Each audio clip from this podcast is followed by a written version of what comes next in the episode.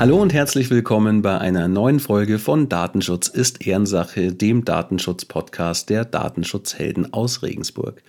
Mein Name ist Fabian Scherer und heute gibt es eine besondere Folge. Ich habe mir nämlich einen Gast eingeladen und zwar nicht irgendwen.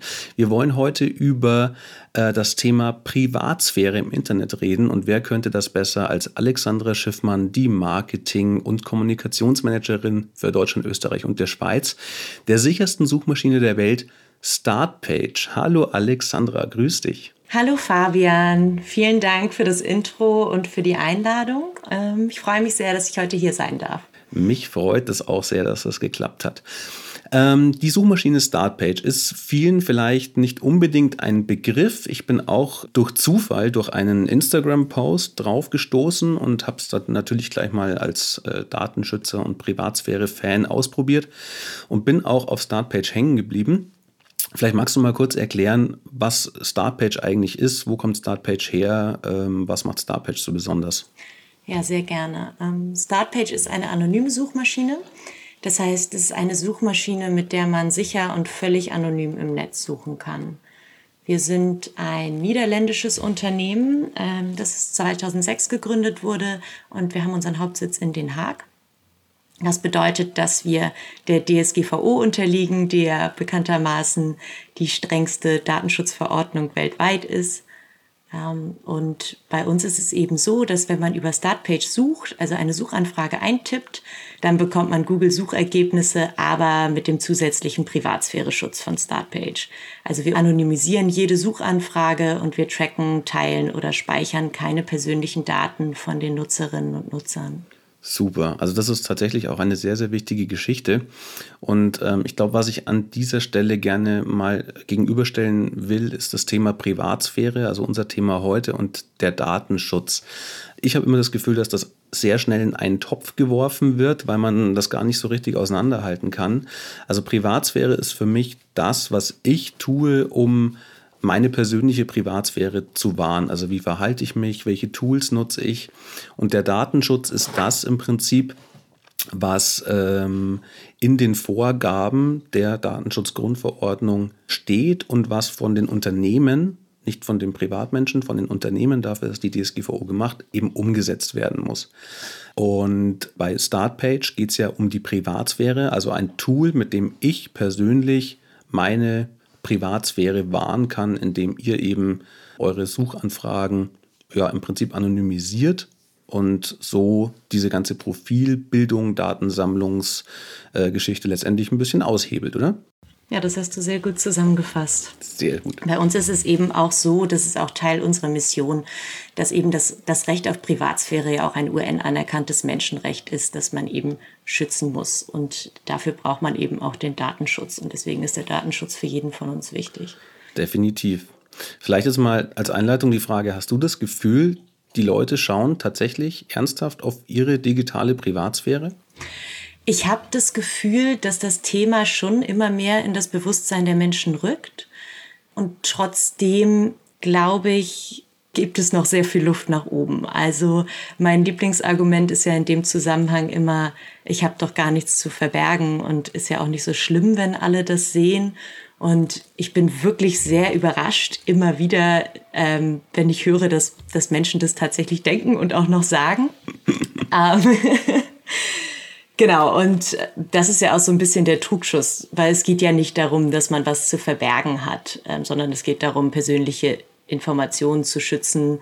Und es ist ja nicht eine schwarz-weiße Geschichte, in der es nur gute Menschen und schlechte Menschen gibt und Kriminelle, die was verstecken müssen und deswegen anonymisierende Tools benutzen und äh, wir anderen, die nach Kuchenrezepten suchen, haben nichts zu befürchten, sondern wir alle haben ja äh, eine Privatsphäre, die wir, die wir schützen wollen und bestimmte Dinge, die wir nur mit bestimmten Menschen teilen wollen, eben oder eben auch gar nicht.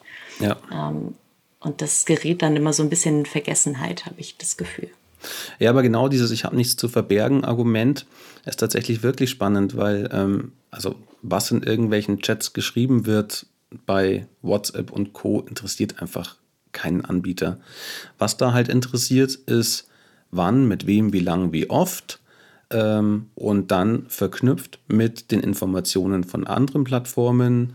Was macht man da? Wen kennt man da? Wann, wen, wie oft? kommuniziert man mit denen, interagiert man mit denen, dann verknüpft mit Daten, wo kauft man ein, also was kauft man so ein, kauft man das gleiche ein, dann wie die anderen aus seiner Peer Group letztendlich. Also es ist letztendlich so eine Datensammelaustauschmaschinerie. Also es werden ja auch Daten tatsächlich im Internet gehandelt. Also da gibt es sogenannte Datenbroker und die nehmen eben gesammelte Daten, die von Facebook kommen, die von Google kommen, von Amazon kommen und Co. und schmeißen diese halt zusammen in einen Topf und bauen sich daraus ein komplettes Profil von dir letztendlich. Und wissen damit, wie du lebst, wann du ins Bett gehst, wann du joggen gehst, wenn du deine Smartwatch benutzt und sonst was.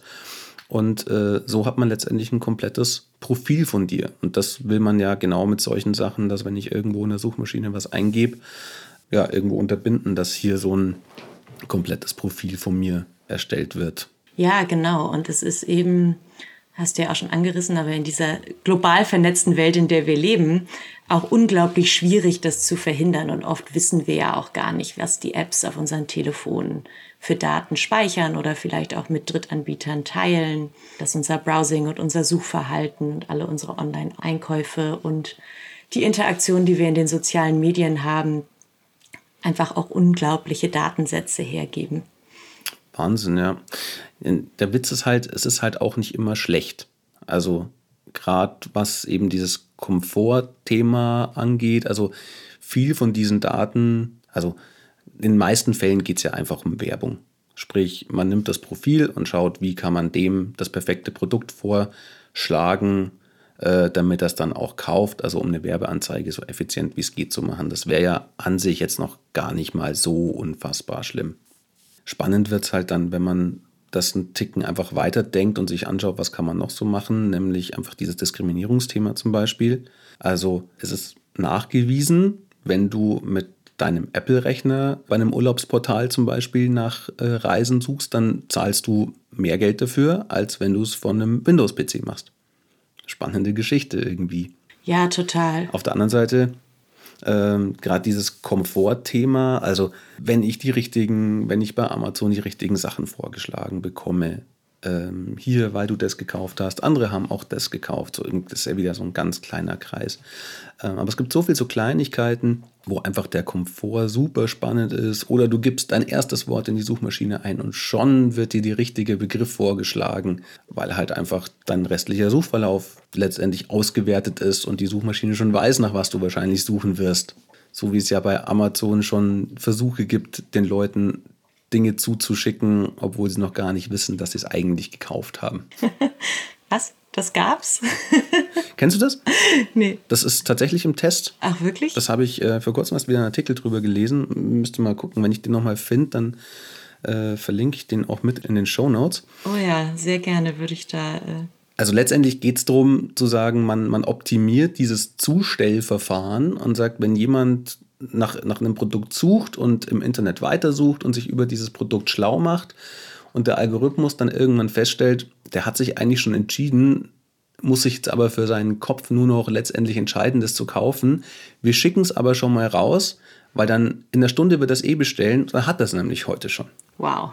Also super spannende ja. Geschichte. Also man kann da tatsächlich so unfassbar viel damit anfangen mit diesen Daten.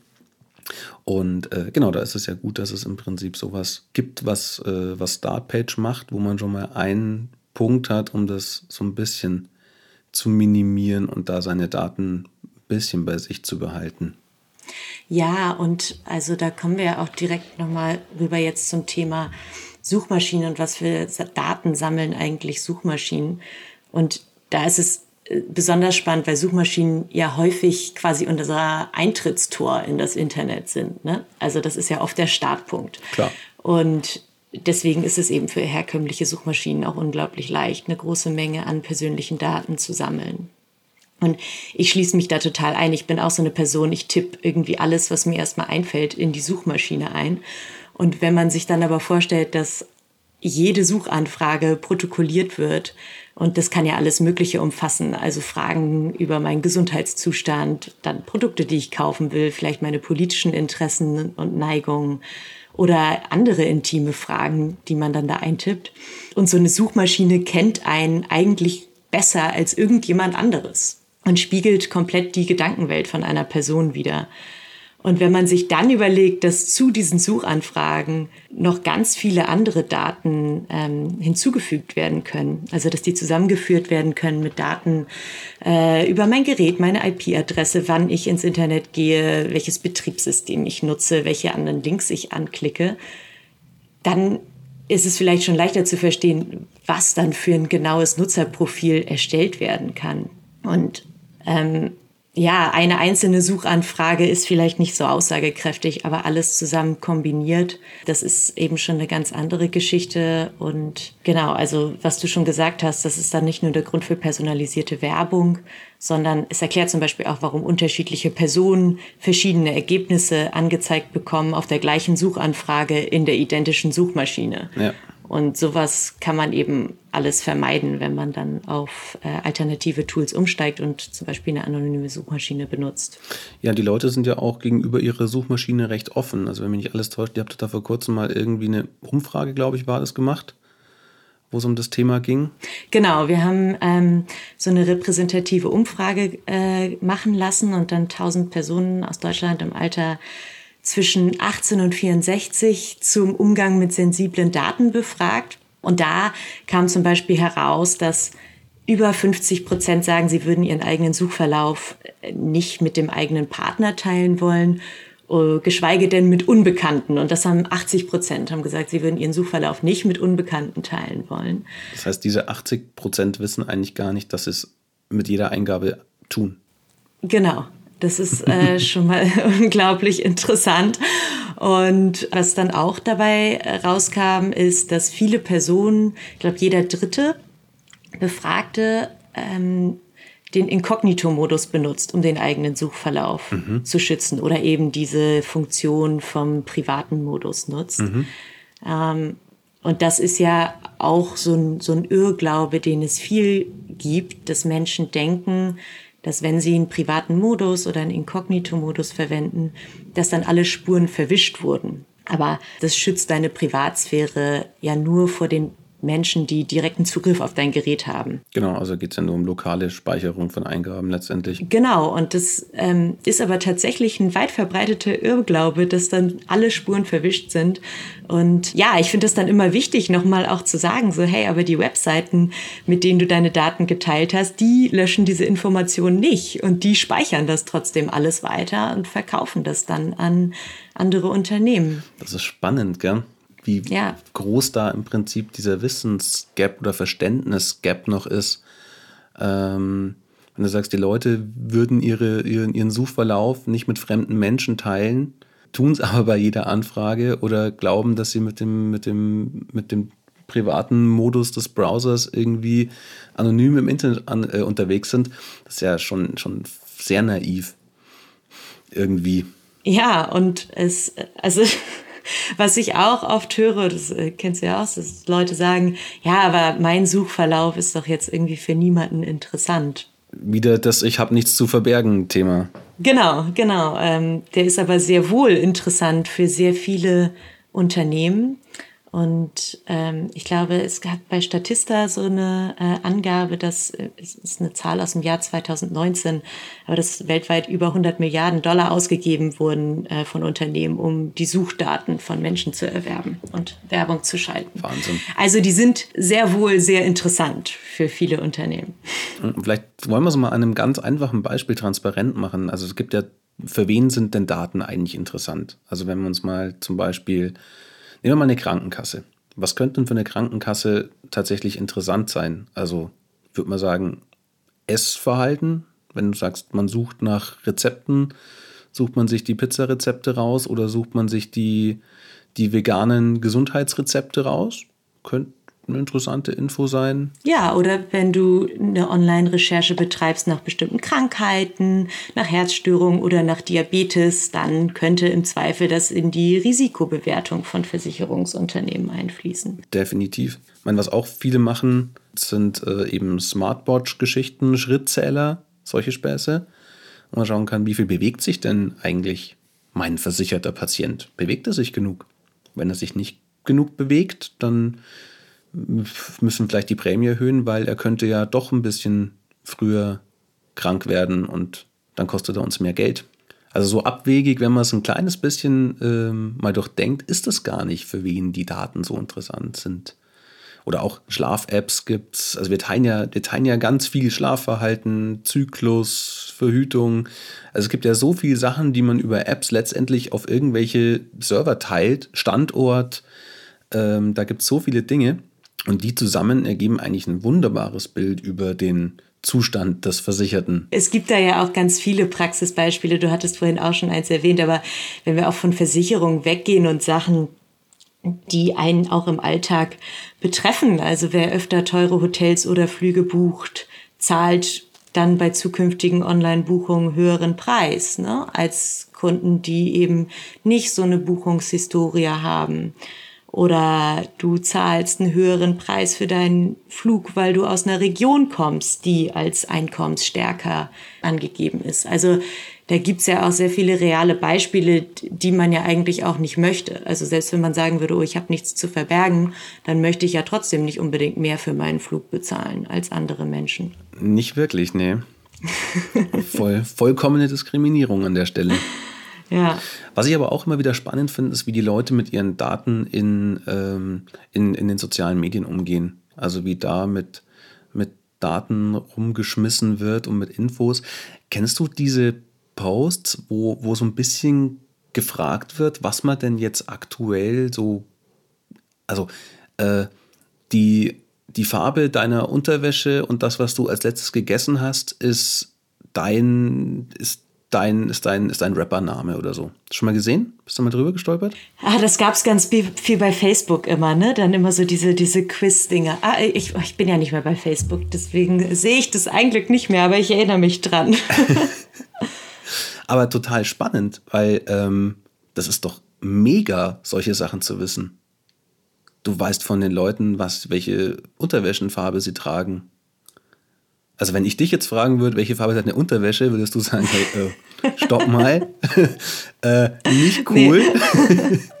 Aber wenn es um den Rappernamen auf Facebook geht, dann sage ich plötzlich, welche Farbe meine Unterwäsche hat und sage dann, was weiß ich, Red Banana ist mein, ist mein Rappername oder so. Also finde ich schon echt hart tatsächlich. Und da machen viele Leute mit. Ja, die, die Menschen das denken auch immer noch nicht so richtig darüber nach, dass das sehr persönliche Daten sind, glaube ich, manchmal bei solchen, bei solchen Quizzes. Mhm, das Gefühl habe ich auch. Ähm, was ich auch, was total spannend ist, das vielleicht auch noch als, als Beispiel von der, von der Versicherung, ähm, da geht es um dieses Thema ähm, Urlaubsfotos. Also ganz viele Menschen posten tolle Fotos aus ihrem Urlaub, was aber letztendlich nichts anderes ist, wie ich stelle in meinen Garten ein großes Schild mit Hier ist keiner da, bitte jetzt einbrechen. Und es ist wohl so, dass die Versicherungen, wenn irgendwo ein Einbruch stattfindet und gecheckt wird, gibt es dann irgendwie Hinweise darauf, dass da keiner da war und festgestellt wird, naja, du hast es ja in Social Media gepostet, du sagst, es ist keiner da, dann zahlen die auch nicht. Ja, das ist sehr interessant. Also, ja, ist aber eigentlich nur logisch. Ja, klar. Aber also ich sehe schon noch viele Urlaubsfotos auf Facebook. Ja, und also man kann sich ja auch in den sozialen Medien um die Privatsphäre-Einstellungen kümmern und sich zumindest ein bisschen schützen. Also zum Beispiel, dass man sowas nicht, solche Fotos nicht öffentlich äh, sichtbar macht. Ähm, Oder halt nach dem Urlaub kann man es posten zum Beispiel. Genau. Das sollte man dann vielleicht auch machen, zeitversetzt posten. Ich glaube auch, dass, dass viele Menschen auch einfach dann so Kontaktanfragen vielleicht auch nochmal annehmen von Leuten, die sie nicht unbedingt kennen oder so. Also da sollte man irgendwie auch vorsichtig sein. Mhm. Ähm, ja, aber ich glaube, es gibt, gibt ja generell ganz viele Einstellungen. Also bei Facebook, da kann man ja auch einstellen, ob zum Beispiel das Social-Media-Profil in der Suchmaschine auftaucht oder nicht. Ähm, das sind ja alles so Sachen, die man sich wirklich auch nochmal genau anschauen sollte, wenn man da ein Profil hat. Ja, und diesen standardmäßig natürlich an, diese ganzen Funktionen. Ja, genau. Also kein ähm, Privacy by Default. Ja, und ähm, wir hatten ja jetzt auch gerade echt einige Datenlecks von diesen größeren Plattformen und Facebook war ja auch dabei. Und oh ja. Also ich, ich, war, ich war nicht betroffen. Ich weiß nicht, ob du auch betroffen warst, aber ich kannte schon einige Leute, die eben diese, diese SMS bekommen haben. Wobei du hast erzählt, du hast auch welche bekommen, ne? Ich habe ich hab die auch bekommen, ja. Ich habe die auch bekommen. Und es waren ja drei Plattformen, also Facebook, LinkedIn und Clubhouse waren die, waren die mhm. großen. Und ähm, bei Facebook und LinkedIn finde ich, also da, da hat man ja seine eigene Datenhoheit so ein bisschen. Also da, das, was ich eingebe, was ich preisgebe, läuft natürlich Gefahr, irgendwo geleakt zu werden. Spannend fand ich Clubhouse. Also Clubhouse mit der Praxis, dass die Leute, die sich da angemeldet haben, ja ihr, ähnlich wie bei WhatsApp, ihr komplettes Adressbuch preisgeben müssen. Jetzt heißt es letztendlich, Clubhouse wird geleakt und da sind meine Daten dabei, weil ich kenne Menschen, die bei Clubhouse sind und ich definitiv in deren Adressbuch stehe. Das heißt, kann gut sein, dass meine Nummer von einer Plattform geleakt wurde, bei der ich nie war. Letztendlich aus Egoismus da teilnehmen zu wollen. was, was interessiert es mich? Lade ich halt mein Adressbuch hoch, alles gut. Das sind ja nicht meine Daten, aber kann ich dabei sein beim Clubhouse-Hype. Und dann der Leak, äh, das finde ich schon, schon höchst spannend. Also es ist dann, also die Leute wissen nicht, was sie damit eigentlich machen. Finde ich schon, finde ich schon heftig. Und ähm, was natürlich auch super krass ist, also jetzt mal weg von Werbung oder so Kleinigkeiten wie ich zahle ein paar Euro mehr, wenn ich über den Apple-Rechner meinen Flug buche oder so. Ähm, spannend wird es natürlich auch, wenn man jetzt diese Daten nimmt und mit denen und die für politische Zwecke nutzt. Also wir hatten ja diesen großen Cambridge Analytica-Skandal, wo äh, Daten, ähm, die über Facebook kamen, an damals die, die Trump-Regierung, glaube ich, verkauft wurden und dann halt gezielt Werbung gemacht wurde, die richtige Partei in Anführungszeichen zu wählen, anhand der Daten, die von Facebook kamen, weil man halt gesehen hat, okay, da sind Unentschlossene dabei, da sind Leute, die muss ich so und so ansprechen, damit es zieht. Und die haben da wirklich Kampagnen gefahren, die extrem ähm, gezielt waren. Also da, da waren Kampagnen dabei, die haben nur ein paar hundert Leute angesprochen. Und wie genau man ähm, Leute ansprechen kann, da gab es ja diese, diese, diese lustige Aktion von Signal. Hast du die mitbekommen? Ja, die Werbung, die sie auf Facebook, ja, das habe ich mitbekommen. Ja, das wurde ja dann auch gleich abgestellt. Ne? Das ist auch interessanterweise. Genau, du bekommst diese Werbung, weil du äh, eine dunkle Hautfarbe hast, in Berlin wohnst, Cello spielst und dein Lieblingsessen ja. ist Brathähnchen. Ja, das ist echt eine richtig coole Aktion auf jeden Fall. Ja, voll. Aber genauso hat das mit der Wahl funktioniert. Du bekommst diese Werbung, weil du unentschlossen bist, ähm, auf, auf, auf Waffen stehst, jeden Sonntag in die Kirche gehst und ähm, dir Umweltschutz egal ist. Ja, und ich. Zum Beispiel. Total. Und ich glaube, da war das ja auch äh, genauso, dass die Daten über solche Online-Fragebögen ähm, abgegriffen wurden. Ne? Und da war es ja auch so, dass ähm, es dann nicht nur die Daten waren von den Menschen, die diese Fragebögen ausgefüllt haben, sondern auch von deren Facebook-Freunden und Kontakten. Schon eine heftige Geschichte. Wenn man sich China anschaut, also da gab es eine sehr, sehr spannende Doku, die glaube ich, stelle ich auch mal in die Shownotes. Vom ZDF, glaube ich, war das. Also, ähm, wie viel da automatisiert mit Überwachung schon auch funktioniert. Ähm, also, bis dahin, dass das System, die Kamera stellt fest, du trägst deine, deine Corona-Maske nicht richtig. Dann geht irgendwo eine Tür auf und der Trupp kommt und sammelt dich ein. Also das ist schon, man kann mit Daten schon, schon viel machen, wenn man die entsprechend auswertet. Da ist es halt einfach nicht mehr freiwillig. Ja, und es gab doch in China auch diesen Fall, äh, war das nur in einer Stadt oder wurde das getestet oder war das dann äh, weitläufiger? Das weiß ich gerade nicht, aber wo ähm, da, so der Fall war, du gehst über die Ampel und wirst dann biometrisch erfasst und dann deiner Identität zugeordnet. Mhm. Ähm, und wenn du dann bei Rot über die Ampel gehst, wird dein Name und dein Gesicht groß auf so einem Bildschirm angezeigt und du wirst quasi geschämt. Ja, und du kriegst Minuspunkte im Scoring. Ja, genau. Das Social Scoring, das kommt ja dann auch genau. noch dazu. Keine Benefits mehr. Das ist schon heftig. Also, boah. Ich meine, kann man jetzt wieder sehen, wie man will. Also, da kann man sich wunderbar äh, weiter diskutieren. Also, manchmal würde ich mir auch wünschen, dass, wenn ich in einem Supermarkt bin und da wieder einer seine Maske sonst wie weit unter der Nase hat bei, bei Pandemie, äh, würde ich mich manchmal auch freuen, wenn der jetzt irgendwie runtergescored wird und dann an der Kasse das Doppelte zahlt oder so. Also, puh. Ähm, aber es geht halt nicht. Nee, und das ist, das ist genau das, was du, was du auch schon gesagt hast. Also diese Erstellung von diesen genauen Profilen, das kann eben auch der Schlüssel für Manipulation sein. Weil wer Menschen so genau kennt, der kann sie eben auch gezielt mit Botschaften ansprechen und beeinflussen. Und durch sowas, ob das jetzt zwischen Staat und Bürgerinnen und Bürgern ist oder ähm, zwischen Unternehmen und Verbrauchern, das, da entsteht einfach ein Machtgefälle. Und das ist, das ist natürlich gefährlich. Absolut. Mm, aber deswegen gibt es ja genau solche Firmen wie ihr seid, wie Startpages ist. Ähm, Vielleicht magst du noch mal ein bisschen erklären, wie ihr denn, wie ihr denn arbeitet. Also ihr seid ja auch sehr transparent und sprecht ja über alles, ähm, wie ihr es macht. Ähm, wie, äh, wie sorgt denn jetzt Star, äh, Starpage dafür, dass tatsächlich anonym gesurft werden kann? Okay, ja, vielleicht um das Technische noch mal so ein bisschen zu erklären, weil ich glaube, das sehr wichtig ist, ähm, um zu verstehen, was genau funktioniert im Hintergrund. Also jedes Mal, wenn man mit Startpage sucht und eine Suchanfrage eintippt, dann entfernen wir erstmal alle persönlichen Informationen, inklusive der IP-Adresse. Und dieser Vorgang passiert an unseren eigenen On-Premise-Servern, nennt man die. Das sind lokale Server, die in Europa stehen und äh, auf die auch nur europäische Startpage-Mitarbeiter Zugriff haben. So, hier werden alle persönlichen Informationen entfernt. Und danach wird diese anonymisierte Suchanfrage an einen Application-Server weitergeleitet. Ähm, dieser Application Server hat keine persönlichen Informationen von den Suchenden und der kommuniziert dann mit Google.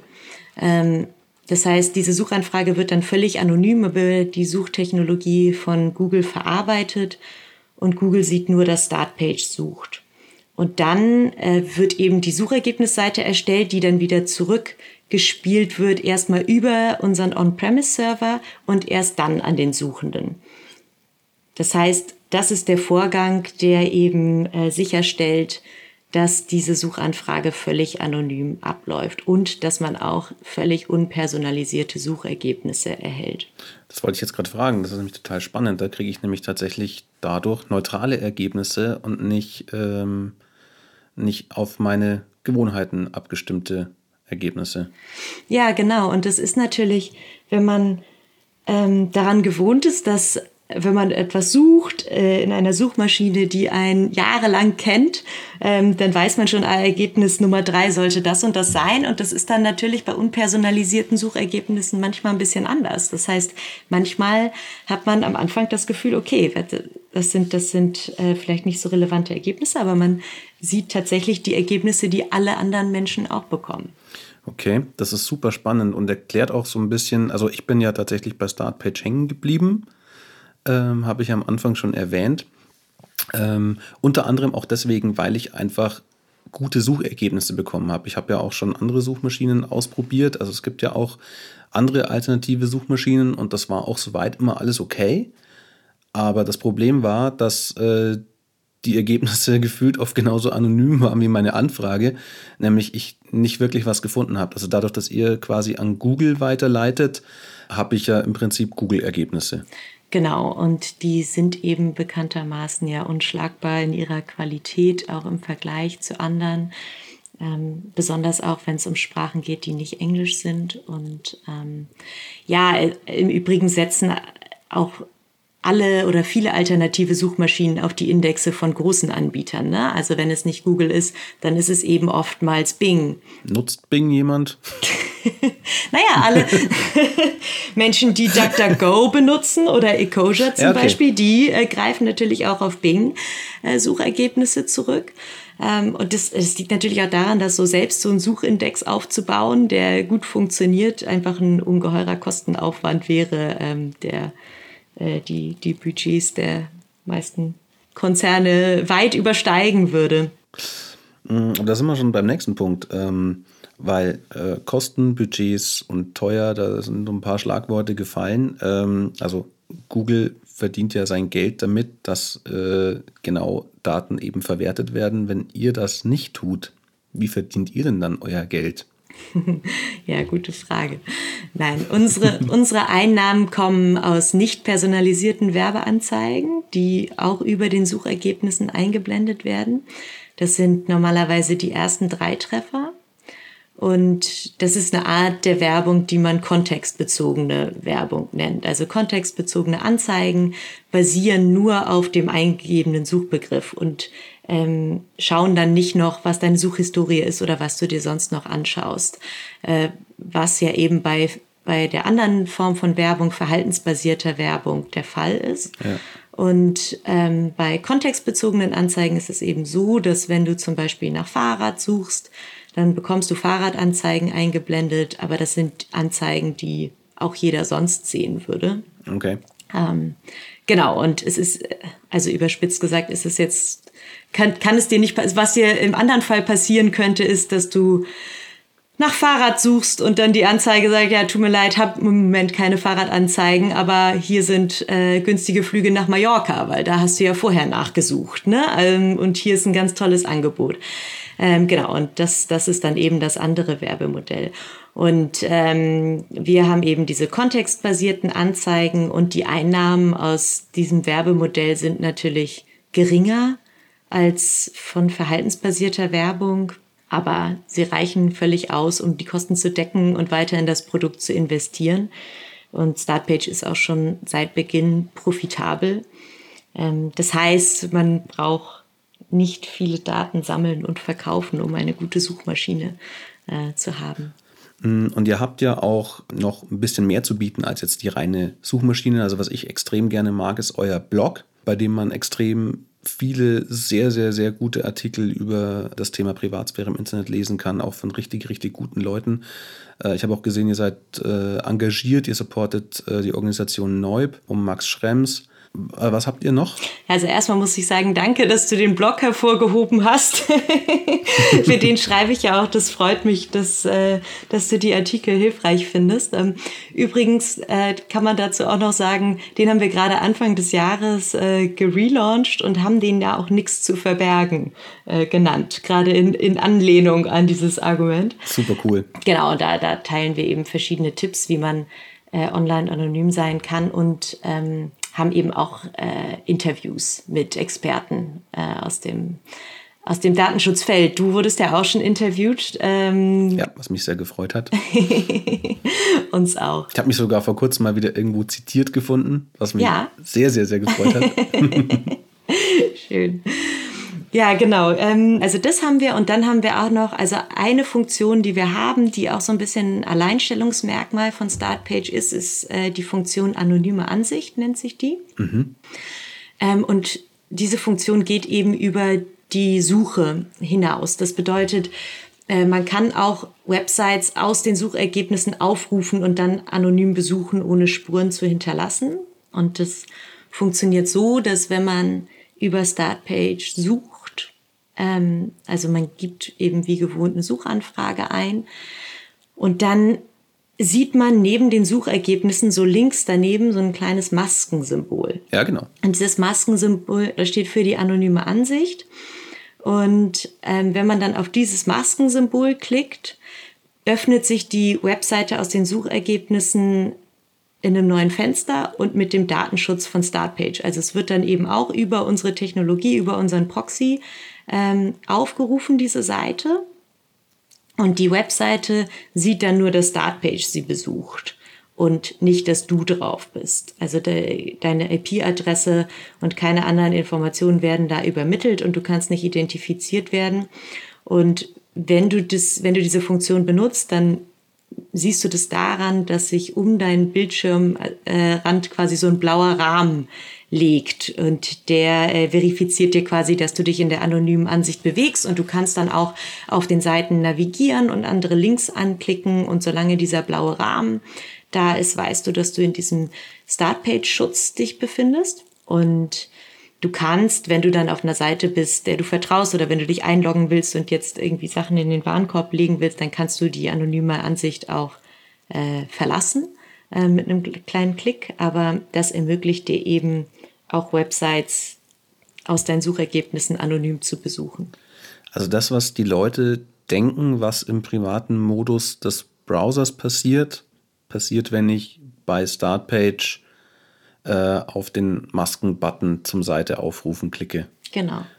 Perfekt. Also für alle, die jetzt hier zuhören und geglaubt haben, dass der private Modus äh, vor Verfolgung im Internet schützt, tut es nicht, aber über Startpage suchen und auf die Maske klicken, dann habt ihr den Effekt, den ihr haben wollt. Ich muss tatsächlich gestehen, ich habe es äh, noch nicht genutzt. Und ich, äh, es liegt einfach daran, dass man es gewohnt ist, einfach auf diesen Titel zu klicken, wenn man was sucht. Ja, total. Also ich, ich finde es auch deswegen immer nochmal wichtig, es hervorzustellen, weil ich, ich glaube auch vielmals äh, wird so dieses Symbol übersehen oder wenn man nicht weiß, was genau dahinter steckt. Ähm, dann probiert man es vielleicht auch nicht aus, aber ähm, genau, es ist einfach wirklich eine coole Funktion und auch ein Alleinstellungsmerkmal von uns. Und du kannst es ja mal ausprobieren irgendwie ähm, und dann mal Preise vergleichen. Ich glaube, ich habe das schon mal ausprobiert, aber ich habe es dann wieder vergessen. ähm, genau, dann haben wir auch noch eine Shopping-Funktion, ähm, denn fast die Hälfte aller Kunden beginnen ihren Online-Einkauf mit einer Suche in der Suchmaschine. Und diese ähm, Shopping-Funktion ermöglicht es dann eben, dass man das ohne Profiling und Targeting äh, nach Produkten online suchen kann. Mhm. Also wenn du dann über Startpage nach einem bestimmten Produkt suchst, werden dir oben anstelle von diesen kontextbezogenen Anzeigen Kaufangebote für diese Produkte angezeigt. Und weil Startpage ja kein Profil von Nutzern erstellt oder anlegt, siehst du dann halt auch wirklich Preise, die auch jeder andere angezeigt bekommt für diese bestimmten Produkte. Genau, und dann haben wir noch so verschiedene andere ähm, Sofortantworten, die wir, die wir weiter ausbauen, damit man eben ähm, viele Sachen, die man sucht, dann schon gleich auf, auf der Startpage-Suchergebnisseite sieht. Das heißt Sofortantworten, wie kann ich mir das vorstellen? Also das ist zum Beispiel wie wenn du eine Währung umrechnen willst und dann eingibst irgendwie 20 Euro in US-Dollar, dass dir das dann gleich ähm, auf, in der Startpage-Umgebung angezeigt wird. Ah, ja. cool. Das kennt man ja auch von anderen Suchmaschinen, aber das ähm, sind alles Prozesse, die man natürlich ausbauen muss. Aber das ermöglicht es dann eben, dass man so ein Umfeld hat, wo man das meiste direkt schon auf Startpage finden kann und dann nicht eben nochmal weiterklicken muss und diesen Schutz von Startpage verlassen. Sehr cool. Ja, schön. Ähm, ich glaube, wir konnten unseren Hörern doch viel über das Thema Privatsphäre und wie, was steckt da eigentlich dahinter und wie kann man sich ein bisschen davor schützen, äh, ständig getrackt zu werden, mitgeben. Und ich kann es tatsächlich wirklich nur empfehlen. Also ich bin auf, auf Starpage hängen geblieben, nutze es, weil es funktioniert einfach perfekt. Es ist schnell, es ist, liefert super Ergebnisse. Ähm, und das ist einfach eine sehr tolle Suchmaschine. Zudem wird man nicht mit Werbung zugeballert. Also es ist wirklich eine sehr, sehr angenehme Geschichte. Schön, das freut mich. Hast du noch abschließende Worte? Gibt es noch irgendwas, was du unseren Hörern mitgeben willst? ich würde mich sehr darüber freuen, wenn die Hörerinnen und Hörer einmal Startpage ausprobieren, eine Suche mit Startpage, wenn sie es noch nicht gemacht haben. Startpage.com. Ja, startpage.com oder startpage.de, alles äh, erreichbar. Und ich glaube, man muss es einfach mal ausprobieren und dann ähm, Startpage als, als äh, Standardsuchmaschine einstellen oder so. Das ist einmal so ein kleiner Switch, den man machen muss und dann genau. merkt man es aber auch gar nicht. Richtig. Genau, und hat eben den großen Vorteil, dass man nicht mehr, dass nicht mehr unglaublich viele Daten von einem gesammelt werden. Ähm, und funktioniert auch wunderbar mobil. Ja, ja. Also auf dem Smartphone genauso wie, wie am Rechner. Genau. Ja, also ich freue mich, wenn Menschen das ausprobieren und ähm, freue mich auch immer über Feedback. Wir sind ja auch bei Twitter zum Beispiel auf vielen sozialen Medien äh, unterwegs und freuen uns da auch über Feedback ähm, oder Fragen aus der Community. äh, ist für uns immer schön auch zu hören äh, von Menschen, die das mal ausprobiert haben. Super. Dann herzlichen Dank, dass du mit dabei warst hier bei uns im Podcast. Natürlich an unsere Podcasthörer wie immer, wenn ihr Fragen habt, äh, gerne an ehrensache.datenschutzhelden.eu. Äh, Wenn es euch gefallen hat, äh, lasst uns gerne ein paar Sternchen da. Wir freuen uns darüber. Sagt weiter, wenn es euch gefallen hat. Und ähm, ansonsten bis zum nächsten Mal. Die nächste Folge wird nicht mehr so lang auf sich warten lassen. Äh, wir haben da auch äh, eine ganz tolle neue Folge am Start. Bis zum nächsten Mal. Ich wünsche euch was. Ich bin der Fabian. Bye, bye.